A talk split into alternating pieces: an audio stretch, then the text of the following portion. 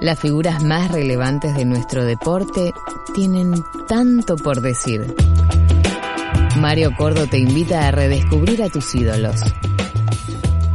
Tanto por decir. Hoy es uno de los futbolistas de Argentina de mayor edad en actividad. Surgido de las inferiores de su querido Rosario Central, fue parte importante del Vélez de Ricardo Gareca que se cansó de dar vueltas olímpicas. Llegó al seleccionado argentino justo al inicio del ciclo de Diego Maradona como entrenador. Hoy sigue despuntando el vicio aportando experiencia desde el lateral izquierdo de Arsenal de Sarandí. El invitado de esta semana, de tanto por decir, es Emiliano Papa. Acá en mi pueblo natal, en Acebal, y, bueno, eh, disfrutando un poco estos días porque bueno, ya pronto ya retomamos. Elegiste el pueblo porque es donde te puedes relajar de verdad, también por la cuestión de que está medio complicado para poder viajar y es preferible buscar una, un plan más tranquilo y no estar haciéndose tanto problema. Sí, sí, más que nada, porque acá eh, la fiesta no estuve y, bueno, están mis amigos, eh, está mi familia, mi, mi, viejo, esas cosas y quería un poco estar acá y, y mi hija también le gusta estar un poco, pero si no, está bueno y un poco unos días de vacaciones, pero la verdad que con todo esto uno no, eh, no sabe, yo me cuesta un poco moverme, me cuesta un poco andar, si no trato de, andar lo menos posible y un poco estar, estar pendiente de lo que está pasando. ¿Qué, complicaciones te trajo a vos en lo personal? Eh, en cuanto digo a lo, personal, digo a lo futbolístico, a la preparación, el descanso, el que se haya corrido todo, que estemos jugando en enero cosas importantísimas, jugar entre las fiestas. Eh, no digo tanto las temperaturas, porque ustedes están acostumbrados a jugar en noviembre, diciembre, febrero con, altas temperaturas, pero sí la cuestión de, mucha saturación, me parece.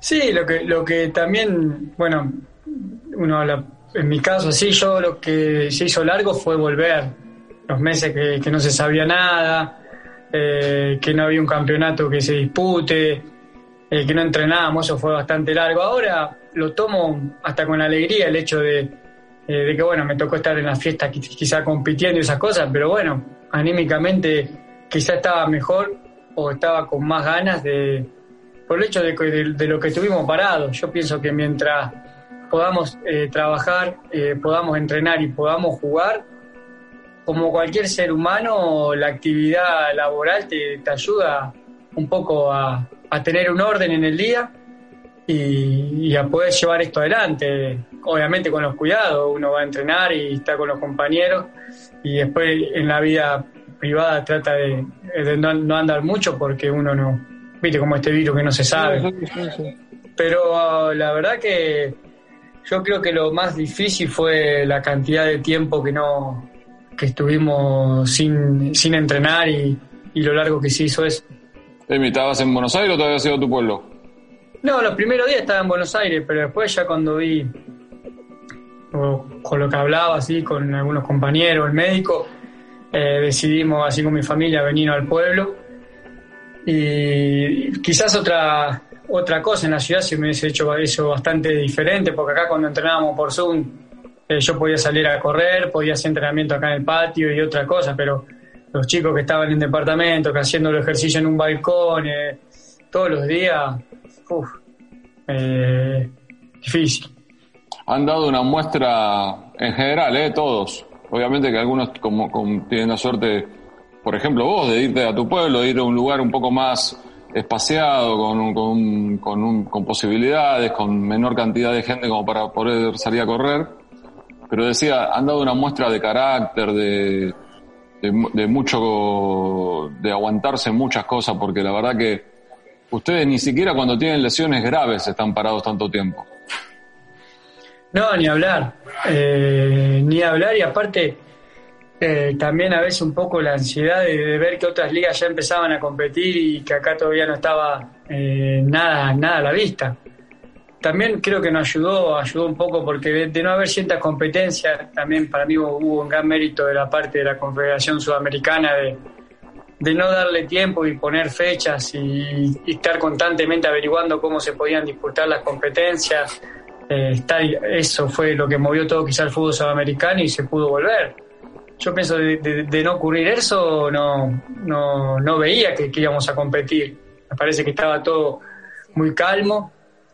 Y bueno, gracias a toda la investigación que hicieron y toda la logística, seguramente la ayuda de los sponsors y un montón de cosas, se pudo volver a lo que es el fútbol en las competencias a nivel Sudamérica y bueno, eso permitió que el fútbol argentino eh, vuelva, a, vuelva a competir. Y, y después, bueno, vos sabés, después arman un torneo dentro de todo que parecía tranqui y, viste como el fútbol argentino. Se van 10 entrenadores, Hiper competitivo, no, tiene paciencia, no hay tiempo para nadie. No, no, no, es, es, es tremendo y por eso también pienso que la parte buena del fútbol argentino, que es la competencia, eso llevan a que tres equipos estén en la semifinal de Sudamericana y dos en la semifinal de Libertadores. Y bueno, y equipos también que estuvieron ahí, ¿no? Este, de la, lo que pasa desde, la raya para dentro del fútbol argentino están los, eh, los eh, equipos más dentro de las ligas más competitivas del mundo. Sí, Y hay una cuestión que, que también eh, termina siendo positiva para lo deportivo y para la competencia. No sé si coincidís conmigo, que el fútbol argentino no te respeta, que, que no, no importa quién está enfrente, sea el equipo, la individualidad, vengas de Europa, tengas como vos 20 años en primera división, viene un pendejo de 18, 20, o cualquiera, no te, no te digo un pendejo, digo cualquier futbolista. Cuando tiene que ir a trabar, traba con todo, cuando tiene que disputar, disputa con todo, cuando te tiene que enfrentar, te enfrenta con todo. No, y aparte, eh, Mario Borra acá no solamente el futbolista, voy a acá desde los entrenadores argentinos, que son los mismos esos pibes que tienen 18 años, que después dejan de jugar y después son estos entrenadores, que el, entrenador argentino tiene un valor, es tremendo lo que, lo que, lo que trabaja, lo que busca, punta a su preparador físico. Esto, el fútbol argentino es una competencia eh, que vos fijate los entrenadores a nivel a nivel Sudamérica, que la mayoría de equipos que fueron campeones son, son entrenadores argentinos.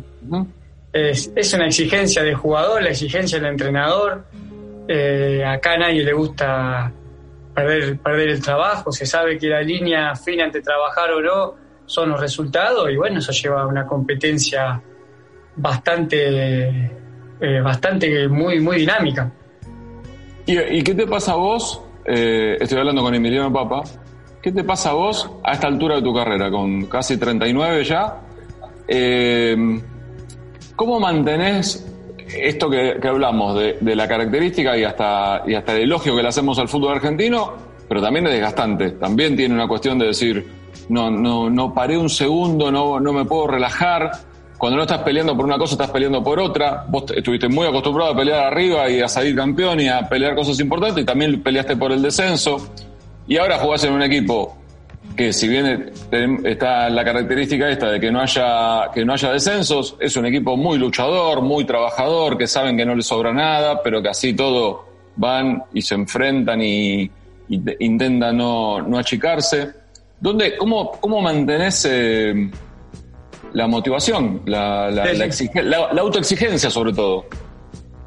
No, mira, a mí, eh, más allá de, lo que es la competencia, como decís vos, a quizás nosotros, como decís vos, hoy, me toca estar en Arsenal y dentro de todo, de que volvimos a primera, estamos siempre disputando por entrar a las, por entrar a las copas o por entrar, o en este caso participamos en la zona de campeonato con el equipo más importante de Argentina, que nos no vino bárbaro aunque, aunque el público parezca que a nosotros eso de no haber descenso también no, eh, ¿cómo decirte? Nos saca un objetivo, porque a veces quizás es nuestra...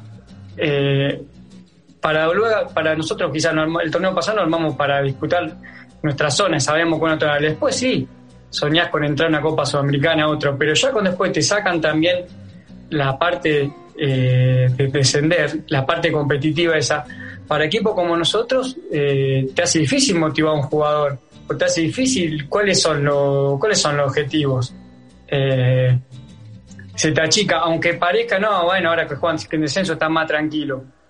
Ponele que esté, no sé qué parte está tranquilo, pero también te quita un poco de, de competitividad. Entonces, bueno, entonces la idea nuestra era pelear nuestra zona y llegar a la zona campeonato, que creo que lo hicimos bien. Calcula que nosotros de 11 partidos que disputamos, eh, 5 fueron contra equipos eh, de los más importantes y eso está bueno. Yo siempre pienso que hay que competir con los mejores, más allá de cómo nos vaya. Y, y también creo que el fútbol, en otra parte, a mi edad, qué sé yo, estoy, ahora tengo casi 39 años y me da un orden, Mario. Yo me levanto, podía entrenar, eh, después estoy con la familia y, nos pasa a nosotros que el día que no jugás tenés que empezar a, un montón de cosas que uno no está acostumbrado. Entonces mientras pueda jugar o, le pueda ser útil a un equipo, también me da una alegría o esa chispa de seguir jugando que, está bueno. ¿Con quién hablas más del tema del día después? ¿Con, con, o a quién, o en quién, a quién mirás? Eh, ¿Cómo tratás de, empezar a encarar? Se me ocurre que el tema obviamente te da vuelta por la cabeza la cuestión del retiro, más allá de que estás compitiendo, jugás, tenés eh, continuidad, eh, físicamente estás bien, eh, mentalmente me doy cuenta que también, que estás muy enchufado, muy metido, pero, pero esto que decís vos también, el temor de ¿y, qué hago? ¿Y qué, hago mañana que no tengo que ir a entrenar? Que si me levanto a las 10 de la mañana es lo mismo, o si no, no es necesario levantarme 7 menos cuarto. Sí, sí, no, yo lo hablo con, bueno, la cantidad de compañeros que uno va teniendo y que te cuentan diferentes, diferentes situaciones que van pasando y que te pasan. Esto en la pandemia había días también que me digo, nosotros a veces no nos damos cuenta del tiempo que, que nos ocupa el fútbol más allá del, del entrenamiento, que después no tenés muchas cosas eh, que pensar o que hacer, o, o pasás a hacer algo más en tu casa o o un montón de, situaciones diferentes. Pero sí, yo no tratará, bueno, yo en mi caso también con, con el psicólogo, y, lo vengo hablando de un montón, pero siento que por más que lo hable o, o lo, lo, viva con compañeros, con amigos que, que dejaron y que están ya en otra cosa, creo que después cuando le llega a uno debe ser una situación que cada cual la, la lleva adelante de, de diferentes maneras. Sí, hay que vivirlo. Digamos, una cosa como te lo cuento y otra cosa de la vivencia de cada uno. Sí, porque a veces, no sé, a veces hay días que pienso o me paso uh, que va a ser algo trágico y hay días que pienso, no, no va a ser algo espectacular, no, hasta que no, hasta que no lo viva. Sí que obviamente va a haber una ausencia, como te digo, el fútbol, o este que es una parte de un trabajo, ¿no?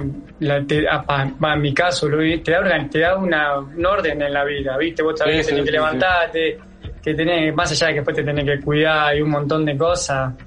Pero bueno, después hay que, hay que recetarse de la mejor manera y bueno, después están los entrenadores, un montón de cosas que están alrededor del fútbol que son también decisiones de vida.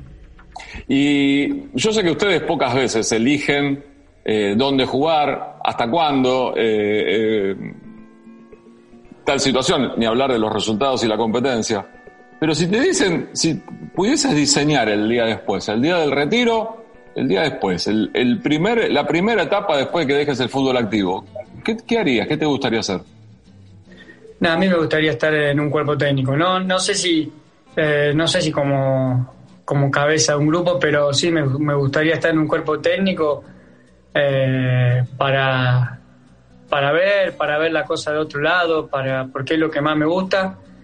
Y, bueno, me, me, gustaría, como te dije, eh, formar parte de algún cuerpo técnico, de, alguna gente que, que, uno le pueda servir para, para estar de ese lado. Creo que es lo que más, eh, que yo, terminar, me gustaría terminar de jugar y no sé, un mes, dos meses estar, eh, no con el bolso, no con los botines, pero yendo a un a un entrenamiento. Sí, y analizando y carpeta y video y planilla y... Claro, sí, totalmente algo nuevo, haciendo, no sé, tener que cortar y, no puedes pensar, y, lo raro que a no pensar como jugador, sino eh, que le tenés que dar la pelota parada, que esto, la cantidad de la cantidad de cosas que pasan para preparar un partido y la cantidad de cosas que dependen de un resultado. Con el huevo, siendo de los más experimentados del plantel, con el huevo te permitís charlar, eh, dar tu opinión. Eh, seguramente la charla se da, pero capaz que te consulta algo o, cuando vas a jugar contra un equipo, contra un rival que vos tenés, que, que ya lo conocés, porque capaz que fuiste compañero, ¿te permitís un poquito de cuerpo técnico, digamos?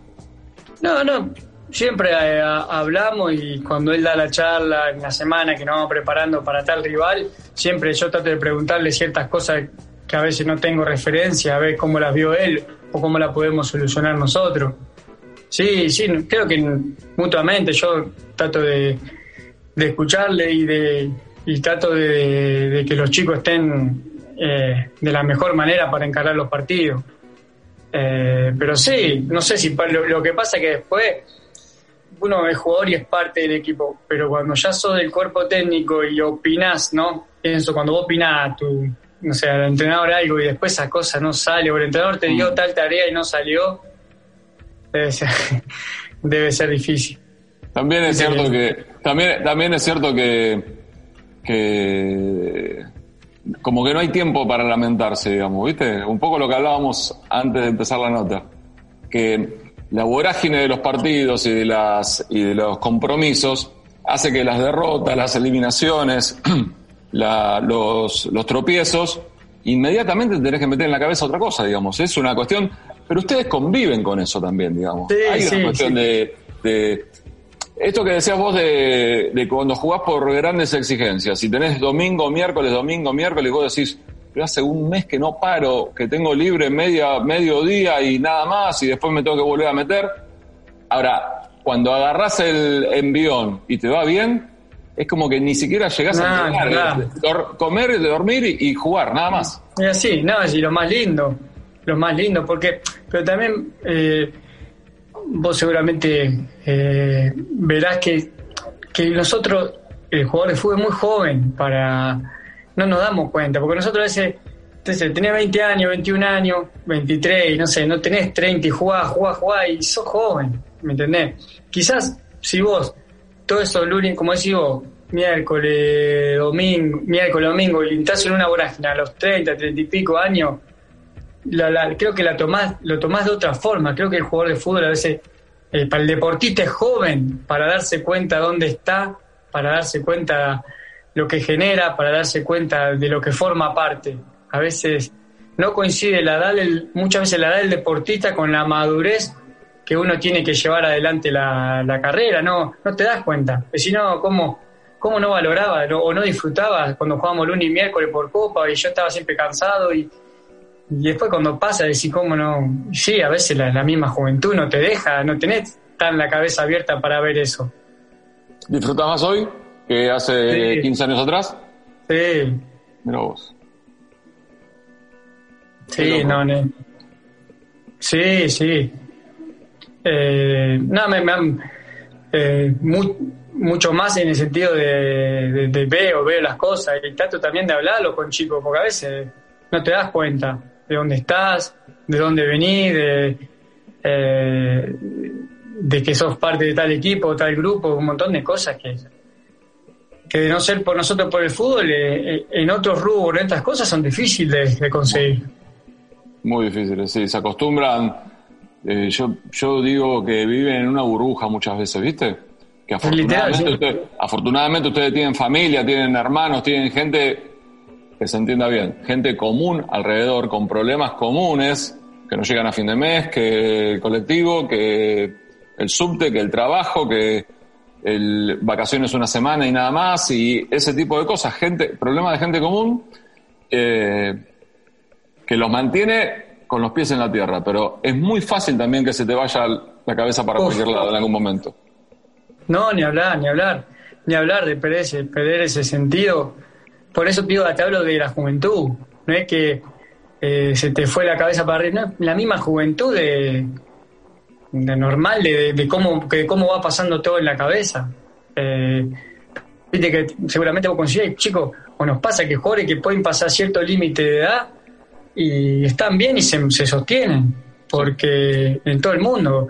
Porque vos, si vos ves los equipos, también algún equipo de Europa, de las primeras, de las primeras ligas, no sé si ah, hoy hay más chicos quizá que pasan los 30 años que están en esos equipos, que antes ya 30 años quedaban un poco al margen por, por edad, por otra, por la misma. Hoy creo que hay más, más oportunidades para los jugadores de mayor edad y obviamente ves las cosas totalmente diferentes. Yo pienso que hay muchos jugadores que te, te pasa que te retirás y, todavía te sentís pleno.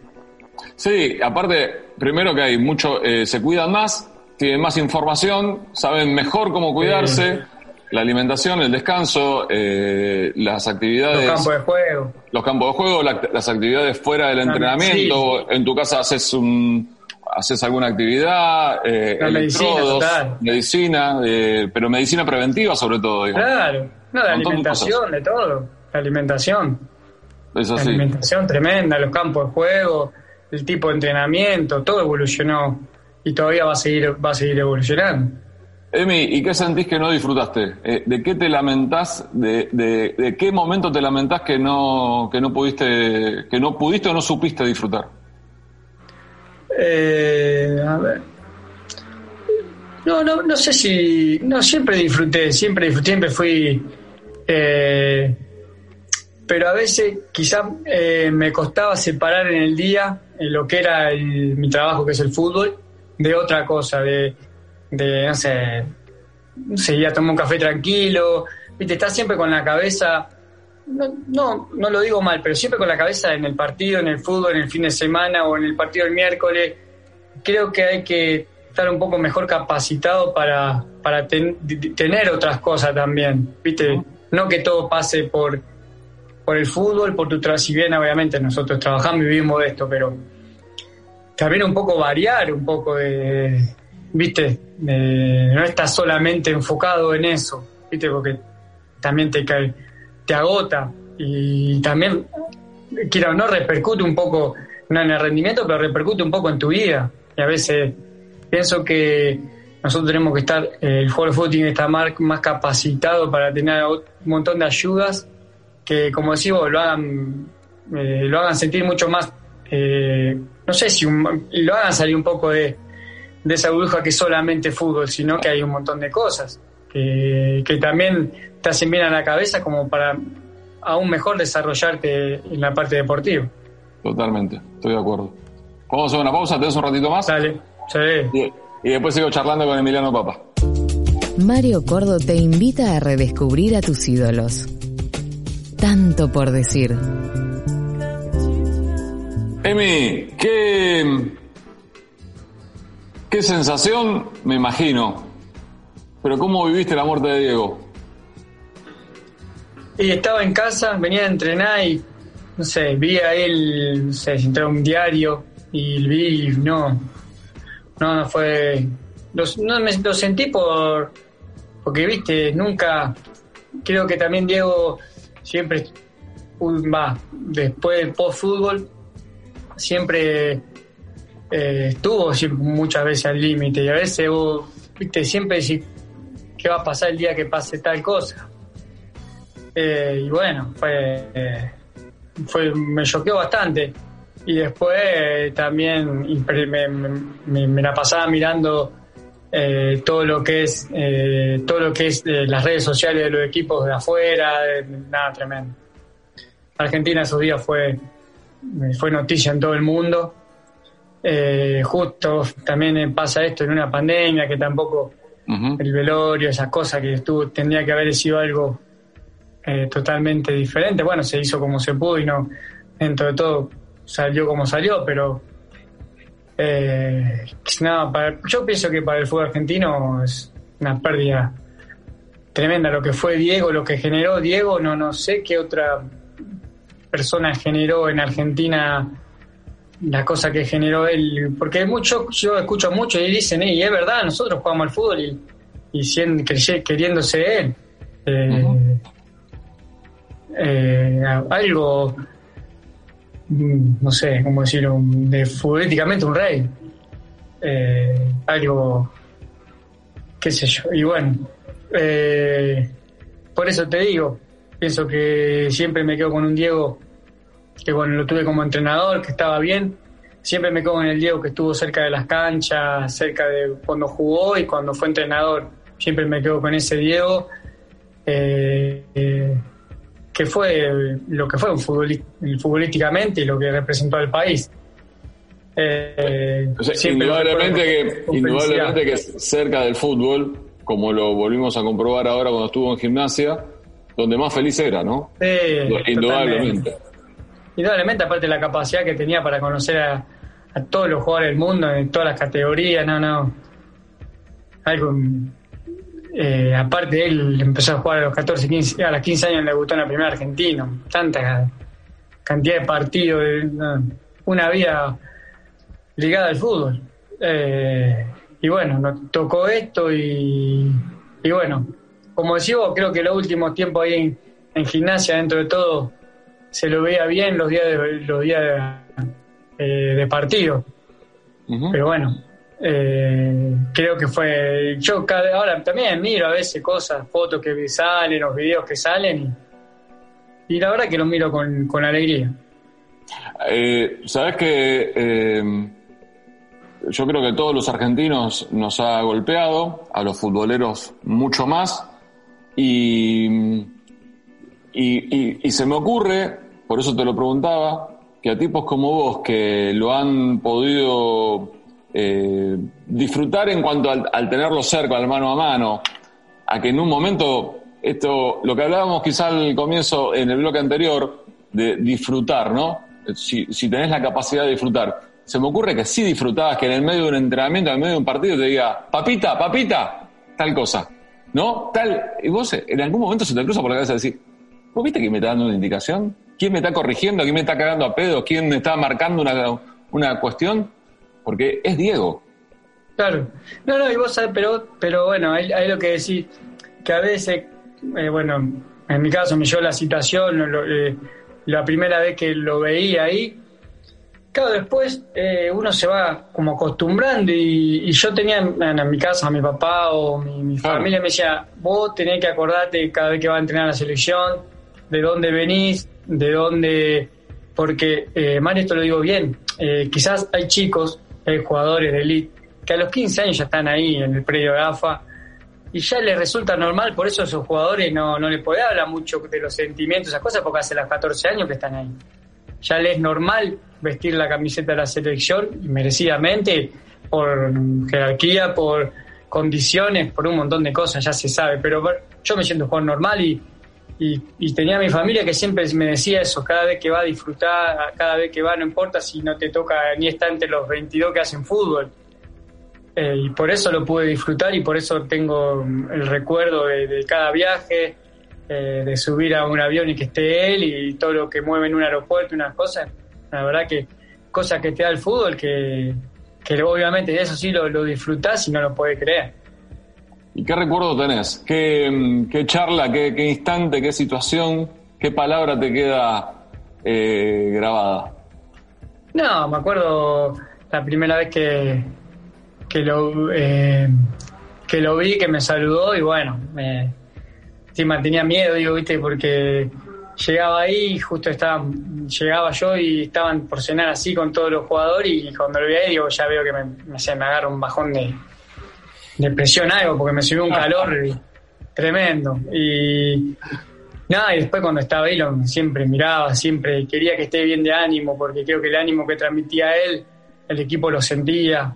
Eh, y bueno, la verdad que a veces no le gustaba mucho que enganche, ya no enganche mucho atrás por adentro, ¿viste? Porque le gusta mucho, le gusta mucho engancharme, pero siempre bien, nada.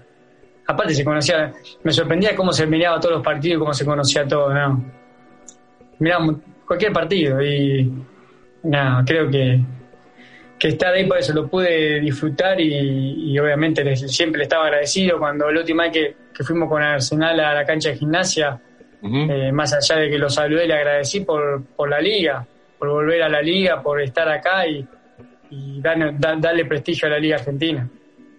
Sí, indudablemente. Aparte era una, una cuestión de un acontecimiento cada partido, cada cancha a, la que iba, eso sin duda. Emi, ¿coincidió tu su, su citación, la citación de Diego para con vos, para la selección, con tu mejor momento futbolístico?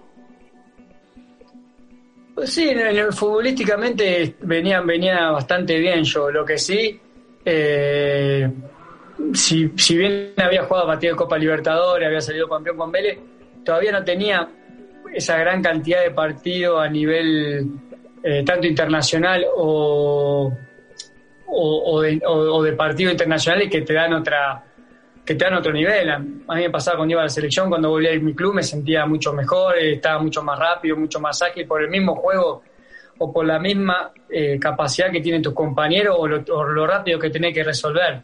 Creo que sí, si bien era, era, era mi mejor momento, creo que más adelante quizás estaba mejor porque tenía más partidos de Libertadores importantes, más, más partidos con Vélez jugando por el campeonato. Creo que eso también eh, da, eh, da para que vos estés en una selección por lo que se juega también.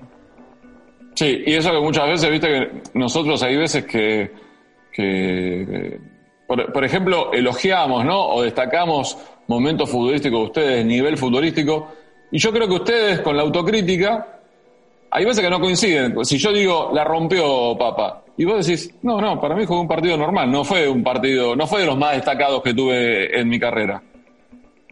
Claro, claro. y como te digo, a veces eh, vos podés tener tal nivel en tal equipo, en tal equipo, y vos sabés que los chicos que a veces, por eso te digo, los chicos que a veces tienen muchos partidos de selección o tienen muchos partidos en equipo importante, que están siempre en semifinal de Copa, que esto, que el otro, tienen esa... Eh, tienen eh, han, participado de partidos importantes muchas más veces y no sé cómo llamarle, sin miedo, temor, duda, la vas, te, la vas, te la vas sacando y esos partidos te van, te van, te van transformando en otro jugador. Y eh, otro carácter, otra personalidad, otra, otra cosa. los mismos, los, mismos, los mismos partidos, los mismos partidos, a veces, que yo, que te toca a los 20, 21 años, juega una final de Copa, una final de Copa, y te vas formando como jugador, te va, como te dije antes, ese, no sé si temor o dudas que tenés, te las vas sacando, te vas enfrentando a, te vas enfrentando a delanteros que, que son de nivel internacional, y ese juego te va, te va haciendo mucho, la competencia que vos vas teniendo, al ser mejor, hace que vos seas mejor, mejor jugador y, y, seas mucho más completo y, cometas errores y después lo trates de solucionar y competir en, el mejor nivel te hace mucho mejor jugador. Alguna vez el ratón Ayala me dijo que cuando él jugaba, que estaba acá en el fútbol argentino, seguramente estaba en River, que fue cuando empezó a tener mayor continuidad en la selección argentina, me dijo, cuando yo empecé a jugar en la selección, se notaba la diferencia. Yo acá en el fútbol argentino saltaba a cabecear y ganaba. Cuando fui al fútbol internacional no ganaba con tanta facilidad y tuve que empezar a incorporar cosas y a entrenar más y a laburar más y yo. ¿Te pasó a vos también de, notar el salto eras el, lateral izquierdo titular del mejor equipo de la Argentina en ese momento? Y no, no, lo que pasa es que también eh, los rivales son de otro... Eh, los rivales que enfrentas a nivel selección o eran diferentes, son diferentes, son tipos que están que tienen muchos partidos o que tienen un o que están en equipos, no sé, te enfrentas a selecciones como Perú, Paraguay, Ecuador, que son, son jugadores que están en un nivel internacional y son fuertes y son hábiles y, y te hace mejor tenés que, vos tenés que incorporarte muchas cosas, tenés que, a veces tenés que mirar el video a ver para dónde sale casi todas las veces, a ver si gana, si llega por el segundo palo, si es más dinámico o no. Ahí empieza un poco a hilar un poco mucho más fino, que a veces en otros partidos como que, no sé, entras a la cancha y no por vos, pero vos sabés que tenés cuatro o cinco compañeros que son diferentes, que si, si esto están bien, nosotros, o sea, tenemos que pasar a ellos y, nada más. A veces a nivel... Decime, decime, decime. No, no, eh, a, veces ya cuando el nivel es parejo, es como decís vos, en un partido de Copa, una cosa, es, muy fino. Sí, sí, muy fino ganar o muy fino perder. Sí, sí, son pequeños detalles. Es lo que pasa con, con los equipos en las grandes citas, en las grandes competencias. Son detalles lo que terminan generando un ganador o un perdedor. Totalmente. ¿Y por qué no fuiste al Mundial? No, porque había, había, tenía buenos partidos, pero pienso que eh, en general, mm, bueno, me acuerdo que fue se fue Clemente y el gringo también empezó a jugar y estaban bien. Viste, cuando vos decís, me parece que, que están mejor porque cuando empezó el 2010 yo me lesioné y estuve como dos, tres meses sin jugar justo ahí. Y, y creo que los otros también venían con continuidad y venían, a, venían haciéndolo bien. Pienso que yo siempre las listas de, los mundiales creo que son bastante justas. Ponele que, que hay un jugador, dos jugadores que son más del gusto del entrenador que a veces del gusto general.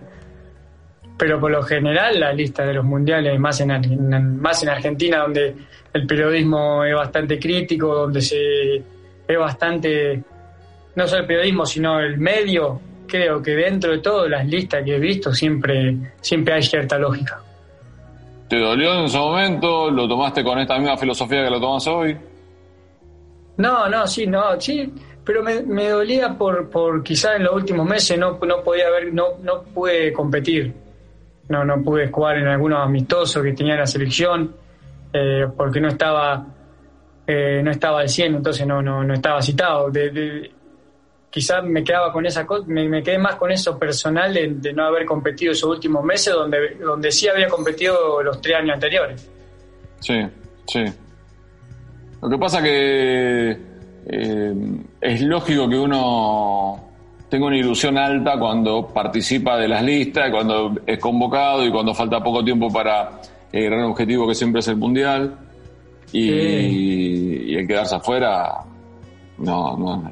primero es dolor, obviamente, tristeza. Después vendrá el tiempo como para, quizá como lo pensás hoy, ¿no? De admitir que estaban bien, que era gusto del, entrenador otro tipo de jugadores. No, no, yo, por eso digo, no, no sé, me, no sé si bronca, eh, dolor. Porque me dolor era, era más que nada decir, ¿cómo, como si cómo vengo a lesionar faltando cuatro o cinco meses y no poder competir? Porque vos decís, no sé, fui al último transmitoso Mario y anduve mal. O, no, no, no, no estuve ahí para, para poder competir, eso me da un poco, esa con la sensación que me quedé. Claro, sí, sí, sí, lo entiendo, lo entiendo. ¿Y sentís por lo que habías vivido en ese grupo, por ni hablar por la presencia de Leo, ¿no? Que era un plantel que podría haber llegado un poquito más lejos en la Copa del Mundo. Lo que pasa es que el plantel el equipo estaba bien, lo que pasa es que justo, bueno, después de México, Argentina jugó con Alemania. Alemania. Que el partido venía parejo y, viste, como decía, un, primer, no me acuerdo que fue el primer gol de, centro, ya, viste, después difícil. Justo con, también a veces, eh, aunque no, aunque, bueno, nosotros que estamos en el fútbol, vos sabés que a veces la llave también se tiene que abrir un poco, viste si te toca, si vos viste vas esquivando a cierto equipo, no es que uno pero es mejor, porque son muy parejos. Son muy parejos, fíjate eh, que Argentina en el 2014, creo que los lo, últimos cuatro partidos hizo dos goles. Hizo un gol a, aquí hizo un gol a Suiza, a Suiza y un gol a Bélgica. Nada más, dos goles en cuatro partidos. Fíjate si no es, si no son parejos y, estuviste a un gol, a nada también de, salir campeón del mundo. el Mundial es, una competencia rara, competencia de 30 días, no hay una lógica. Ay, si bien casi siempre hay una lógica, pero no hay mucha... No es un campeonato que juegan, no sé, las 20 mejores selecciones del mundo, 20 contra los 20 contra 20. Yo creo que ahí sí habría una lógica más, más exacta. Es algo muy entretenido, eh, muy dinámico, ¿viste? Si, para yo que lo veo así, como, como competir, y es medio raro, porque vos capaz que tuviste, no sé, hubo, muchas selecciones que vos ves que hicieron un mundial bárbaro, pero se quedaron afuera en octavo, ¿no? Por, por fin, o por, y también por cómo es la competencia. ¿Y por qué nos cuesta tanto? Pues si bien eh, 2014 nos quedamos en la puerta y, creo que coincidimos que Argentina fue mejor, fue superior a Alemania en el partido. También es cierto que Argentina tuvo chances, que no las aprovechó, que no, no tuvo la contundencia necesaria. Alemania tuvo menos y sin embargo, digamos, quien se llevó la copa fueron ellos. Pero ¿dónde está la mayor dificultad de, de poder coronar? Y lo que pasa un mundial es, como te dije, para mí Argentina tuvo una racha eh, eh, más allá del que del Mundial, como para mí el Mundial 2006, Argentina queda fuera con penales por, con Alemania sin perder un partido. Para mí una selección que era muy buena porque la mayoría de esos jugadores venían ya de jugar en sub-10 y sub-20, de un trabajo muy bueno, que no se le dio ahí. 2014 y después lo que vino después, las dos finales de Copa América, no sé, porque la verdad que una camada de jugadores muy buena, este, excelente te diría, de jugadores que han hecho carrera en, los mejores equipos del mundo. Ahora yo creo que hay un recambio y hay una totalmente una filosofía de juego que, que hoy Argentina está jugando a lo que tiene. Y para el nivel de Sudamérica le está yendo muy bien. Eh, y es, va, a una selección que va a dar pelea, eh, que va a ser quizás otro estilo al que está acostumbrado Argentina, siendo a buscar como siempre, pero eh, no siendo como venía siendo últimamente Argentina más, más candidato a otra. Fíjate que en la Copa América se terminó tercero y dentro de todo fue bueno, fue bueno. Y antes no, no te van a reconocer un tercer puesto. pienso, pienso que hay un poco más de realidad hoy. Eh, y, bueno, sabe que hay selecciones que están preparando bien, que, tienen buenos jugadores en buenos momentos, como le tocó a Argentina también el año pasado. Queda eliminada contra el campeón del mundo. Bien. Pero yo pienso que coronar un mundial debe ser tan difícil, depende de tantas cosas que no sabe, no sabe si, si, yo pienso que esta Argentina a mí me gusta. A mí me gusta porque el equipo siempre está, trabajado, es aguerrido. Eh, pienso que en el caso de Messi está haciendo una función que me gusta, que hasta juega muy completo, está haciendo porque está se tira atrás, termina de delantero, juega en el medio. La, eh, me gusta, me gusta esa función que está haciendo. Emi, ¿y, qué crees que futbolísticamente en cuanto a, nombres, más que a nombres, a, a material, digamos, porque nombres hay figuras, obviamente que hay figuras del fútbol argentino que están en diferentes eh, ligas del mundo, pero tenemos tanto como creemos, estamos eh, un escalón abajo de grandes potencias como puede ser Francia, como puede ser España. Alemania está en un recambio bastante grande, Inglaterra ha armado realmente una gran selección últimamente. Sí, más que nada creo que Argentina eh, ha, sacado muchas camadas de jugadores muy, muy buenos y después no, no, están siempre esas camadas. Eh, eh, dentro de todo ahora en su 20 se está trabajando bien, en, las categorías menores veo que hay un buen trabajo, pero también hay más, se nota más trabajo a nivel eh, equipo. pienso que el fútbol, el fútbol, hoy es más global. Antes en mi caso, yo cuando empecé a jugar no era tan global el fútbol, en el sentido de que hoy los 11 son parte de un juego. Antes vos tenías un cierto jugador, dependía de un jugador o de dos jugadores, y había que dárselo a ellos y, bueno, y esperar que, estén iluminados. Después uno defendía, el otro. Hoy creo que el juego más pasa por todos los jugadores del campo. Es un juego mucho más globalizado. Entonces, bueno, eh, eso lleva a que tiene que formar formar un equipo, formar un, un equipo. Y hoy los jugadores no, no, no, no dependen tanto de lo individual. Hoy depende mucho de, eh, de un equipo. Siempre, siempre pasó, pero hoy eh, creo que pesa más la, la, la, fuerza de un equipo que, que, algún equipo que tenga menos individualidades. Sí, la exigencia del fútbol te lleva a lo colectivo, es, es verdad, estoy... Sí, sí, quizás quizá hubo otro deporte conjunto que siempre estuvieron adelantados en eso si bien obviamente vos cuando tenés estos jugadores sabés que te marcan la diferencia, pero para que pero para que llegue la pelota, lleguen a esos jugadores hoy hay otro, otra elaboración. Eh, claro. Te lo digo porque antes nosotros los laterales éramos un poco, eh, como si de lateral jugaba cualquiera, te decían los, entrenadores. O vos escuchás, o vos escuchás que yo escucho, no, antes decía no, no sé, si el técnico tiene que traer un 3 y un 4, las inferiores para qué están. Sí. Y hoy, si el Real Madrid. si... Los grandes equipos del mundo gastan millonadas de dólares en laterales. Por eso. Pero hoy hay ciertas cosas que antes estaban instaladas. Bueno, hoy se hizo mucho más global. Eh, como decía, antes había, hay deportes conjuntos que están mucho más avanzados, pero hoy el fútbol avanzó tanto que la estadística, un montón de cosas que antes no, no había cierto interés, funciona y hoy te contratan a veces por por los números, por, las, eh, por un montón de cosas finitas que deciden una incorporación o no. sin duda. Y, también, eh, agregado a lo que decís vos, que sos la palabra autorizada, obviamente, eh, los laterales hoy son eh, hombres de ataque, hombres ofensivos. Tienen que marcar también, obviamente que tienen que marcar también, pero lo que los entrenadores lo que piensan en los laterales es en qué momento se van a incorporar al ataque y a los y, esta jugada ofensiva, este movimiento ofensivo que estamos eh, trabajando y que estamos entrenando en el campo, cómo se van a incorporar los laterales, sea uno o sean los dos al mismo tiempo. Obvio, aparte, al lateral, si hay alguien, hay alguien del campo que te tiene que tomar o marcar, son los son los delanteros. Entonces, si vos atacás al que, el, que te tiene que atacar, es bastante, ¿viste? Por eso digo que es más global, ¿viste? En el sentido de que hoy soy delantero y a veces tiene que, tiene que hacer un esfuerzo bárbaro para defender. O, o sos lateral y tiene que hacer un esfuerzo, o hay técnico que sí, está bien, pero en vez de 10 tiene que pasar 20 veces. Sí, sí.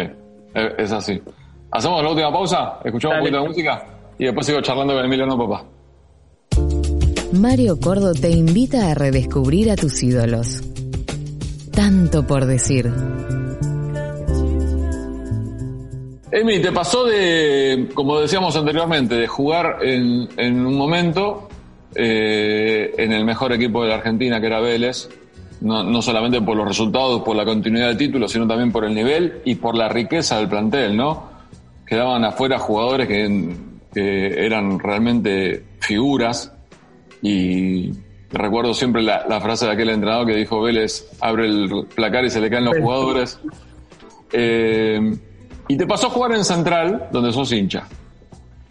Eh, donde se me ocurre que cualquier hincha que juega en, un equipo de Rosario, como le pasa a la mayoría de los jugadores surgidos de las inferiores, lo viven de una forma muy especial. No digo felicidad, pero sí donde te sentiste más pleno. ¿En, qué, en, cuál de las dos situaciones te sentiste más pleno? No, vos sabés que, eh, ¿cómo decirte? Eh, en, Central, bueno, cuando estuve con Miguel, esa me sentía bárbaro. Bueno, después fui pasé a Después cuando volví a centrar me tocó una situación de así de pelear muy abajo y me sentía a pleno, ¿viste? Sí, ¿no? Y me quería quedar. Y bueno, en ese momento en Vélez estaba de Hugo Tocali con el profe y me convencieron para que me quede en Vélez. Yo estaba ciego con, con que me quería quedar en Central. Y porque por eso que decía vos, me sentía bien, me sentía a gusto, ¿viste? Y la verdad, pero que gracias al profe y a Hugo eh, me hicieron tomar una decisión, una decisión que, que fue muy aceptada de quedarme en Vélez porque después también llegué a esa, llegué a ese plenitud en Vélez y, y, más porque me tocó pelear por campeonato, por un montón de cosas. Eh, pero a mí me pasa a veces de que eso que, que te pasa en un club, a mí como me cuesta llegar, por ejemplo hoy en Arsenal también me tocó entrar y no al descenso y después jugar al Nacional B con un equipo que supuestamente teníamos que que íbamos a mantener solamente la categoría y nos tocó salir campeón y después ya te sentís parte. Eh, pero bueno, entonces yo creo que tanto Central como Vélez eh, son clubes diferentes porque Central tiene media ciudad atrás, es te cuesta, a, los que vienen hacia afuera te cuesta un poco hasta que te agarras y bueno, Vélez es un club donde funciona todo, donde donde tiene, es un grande en el sentido de cómo funciona en el día a día, de cómo funciona todo. Entonces, a veces eh, en esos clubes, aunque es difícil, pero cómo funciona y cómo está todo, que se den ciertos resultados tiene un poco de lógica. A veces en centrales siempre más, más luchar. Y en la mayoría del otro equipo del fútbol argentino, sacando tres o cuatro que tienen un orden y te brindan todo en el fútbol argentino después, es, luchar y te termina traicionando por momentos el hincha a cuando sos jugador profesional? Eh, en el sentido de que, por ejemplo, en, los clásicos, ¿no? En los clásicos llega un momento que yo me doy cuenta que, que son hinchas jugando. Son tipos bajados de la platea, 11 contra 11 jugando en Rosario. Sí, mucho, muy, hay mucho temor siempre, ¿viste? El temor a, a la semana previa, de, ¿viste? Entonces cuando el partido va, ya el empate, ya queda bien. Viste, a veces eh, se enfoca tanto en el, en el clásico que se pierde de vista al otro. Viste, vos fíjate que Central estuvo en segunda y cuando no, competía con Newell ascendió, salió campeón. Hasta Newell le pasó también. Cuando Newell a veces no estuvo sentado en primera, eh, estaba, eh, al no tener eso, hasta trataba de competir mejor. Eh, es a veces muy fuerte la, rivalidad y se deja de lado lo otro, que a veces, que a veces es difícil, yo le voy a decir cosas que a veces son difíciles, pero como jugador, si vos ganas un clásico, es algo importante, pero vos le ganás a un equipo importante de, Buenos Aires y tu carrera cambia, pero eso cómo se lo hace entender al hincha, ¿me entendés? Al hincha no, no, no entiende que vos decís, no, yo quiero hacer un gol River a Boca, pues eso me va a servir a mí. Que hace un gol en clásico, que no pasa nada, queda acá. Pero vos se lo decía eso y te quieren matar, te quieren prender fuego. sí, pero, pero, pero, ¿sabes? Hay algo peor. Vos lo pensás así. Y cuando vas a jugar, pensás igual que el hincha. Ah, sí. No, sí, porque el clásico trae secuela. Claro, es eso. Vos, pero, a ver, es increíble. Vos capaz que me pasó. Te, te un clásico te va mal y te trae mucha más secuela que si, no sé, si perdiste sobre la hora con Boca, que no pasa nada. Eh, sí, no, no, el clásico es. Se le da mucha dimensión, se le da mucha. Eh, pero bueno, es un poco lo que es Argentina, viste que Argentina es todo rivalidad. Eh, no, no, uno puede. No puede ser feliz si uno es campeón, uno tiene que ser campeón y el otro equipo está despedazado peleando abajo. No, o a veces pasa que el fin de semana que le cambia el humor, no sé, perdían, perder, pierde tu, tu equipo. Ah, pero si pierde el otro, es como te aliviará. Ya está, ya está, bueno. esa, semana pasó eso, ¿no? sí, claro, parece que te como, Si pierden los dos, ya es como, bueno, lo vamos a llevar. Está muy bueno. Lo llevamos de, una forma distinta. Increíble, increíble, pero es así. Aparte, el, Argentina, Argentina es un país que, que ciertos equipos manejan el, el ánimo de la gente. Es increíble. No, el ánimo del hincha. El ánimo de la calle. ¿Viste cuando, cuando lo escuchás en, en, una nota previa a un partido y te dicen, la vida, a mí me va la vida, no me importa nada? Sí. Y, y hay un montón de gente que es así, digamos, que no es que. El ánimo. No son palabras solamente. No, no, el, el primer día de oficina o de trabajo, que la, aparte mucho, hay mucho temor a la gastada, esas cosas, porque Vos, si no, si perdemos mañana cuando vaya a trabajar, me he a volver loco el otro y, y, el humor, te cambia el humor, no estás pensando en el trabajo, estás pensando más en, el resultado de tu, de tu, equipo. Sin duda. A vos sí hubo un partido frente a Boca que te cambió la, la carrera y que estoy tratando de hacer memoria. ¿Qué fue lo que subastaron? ¿La camiseta o los botines? La camiseta, sí. La camiseta. En su momento, primero, ¿cuándo fue el, Me acuerdo que el partido lo hice, el 2004. año. 2004. Y escuchá, eh, en ese momento, ¿cuánto subastaron la camiseta? me acuerdo, pero eran. Era, no me acuerdo si 30 mil pesos, eran como 10 mil dólares. 10 mil dólares. La cuenta que hay que hacer son 10 mil dólares, ni más ni menos. ¿Y quién, fue la, quién la compró, te acordás? No, no me acuerdo. Ahí, ahí, que, entró en el club, no me acuerdo. Pero debe, ser, debe ser una de las camisetas más caras que se pagaron en la historia del fútbol argentino. Sí, fueron las primeras cosas que se hicieron así, pero me acuerdo que sí era para, para inferiores, para algo. Viste, en ese momento empezó un poco el fútbol en el fútbol, más que nada acá que no que es otra cosa, un poco el marketing y esas cosas para, para generar recursos. 10 mil dólares, ni más ni menos. Ah, sí. Es mucho dinero, ¿eh? Pero bueno, era seguramente un hincha para colaborar con el club, mira. Acá pasa mucho eso. Podríamos averiguar. Vamos, vamos a poner una campaña. Me pasa que tenemos forma de averiguar quién la pudo, quién la pudo, haber comprado. Emi, ¿sabes qué me llama la atención? Eh, hace un, tiempo, no sé por qué estaba leyendo algo tuyo. Naciste en el medio de la guerra de las Malvinas. Sí.